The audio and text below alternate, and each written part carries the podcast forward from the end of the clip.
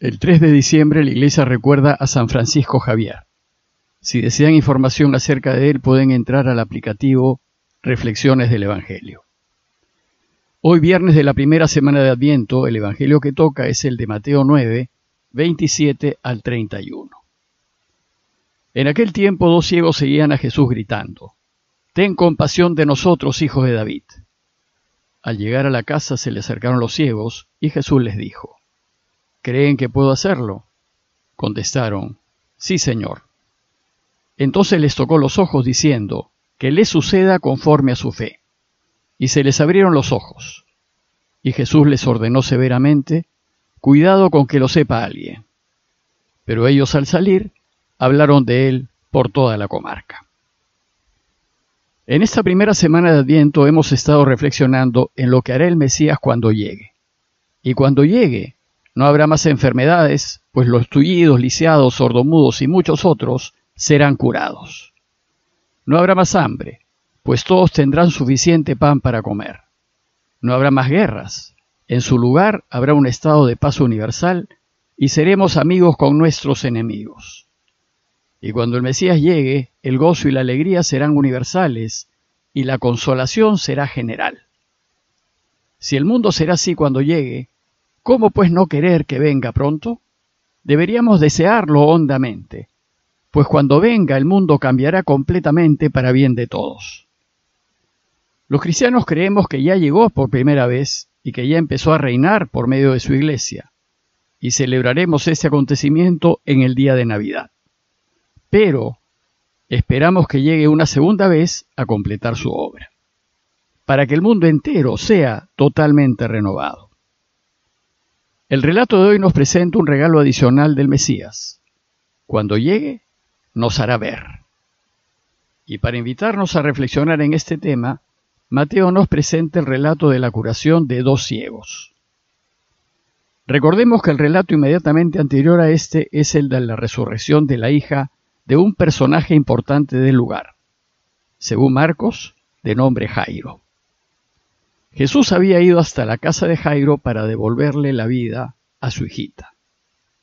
E inmediatamente, al salir de casa de Jairo y en camino a Cafarnaúm, Mateo nos dice que dos ciegos seguían a Jesús gritando.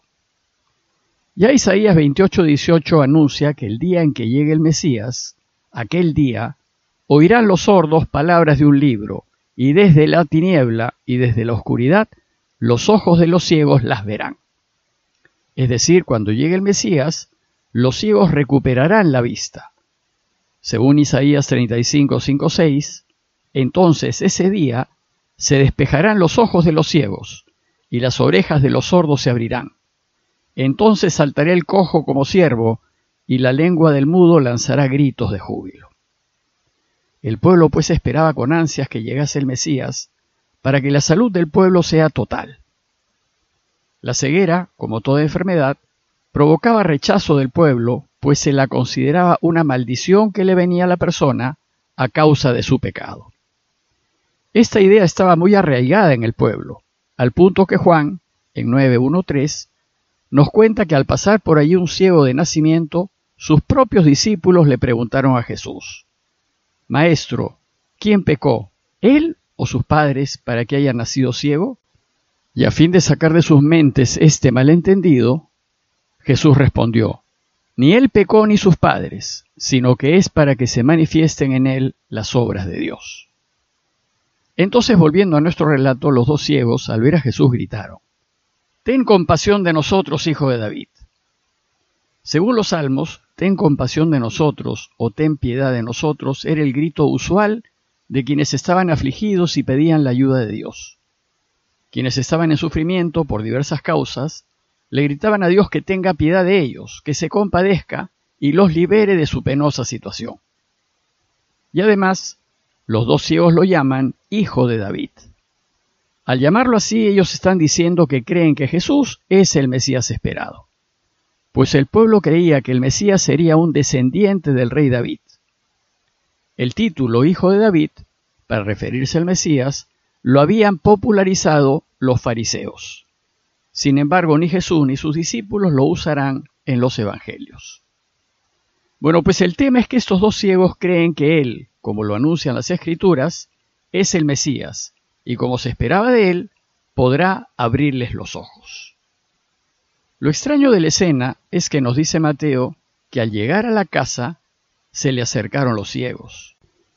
Los ciegos, desde que salieron de casa de Jairo hasta que llegaron a la casa de Pedro, donde Jesús se alojaba, siguieron a Jesús gritando por el camino, Ten compasión de nosotros, hijo de David.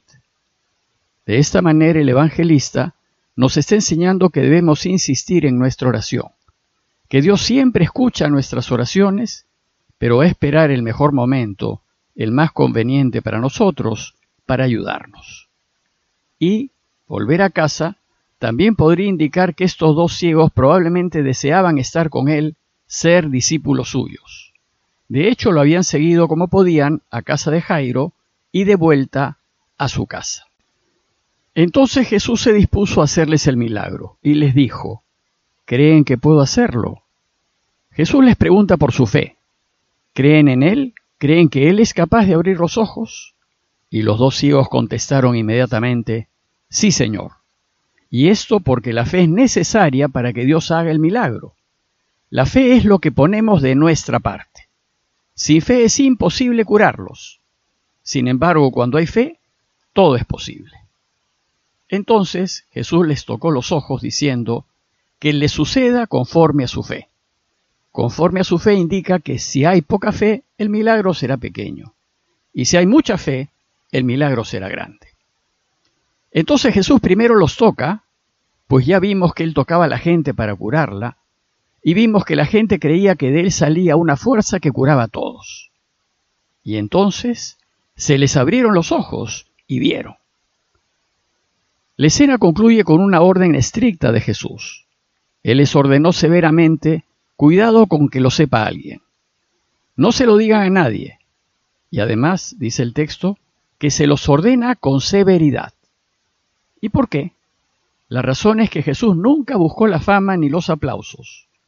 Todo lo que hizo lo hizo para gloria de su Padre, nunca para su propia gloria.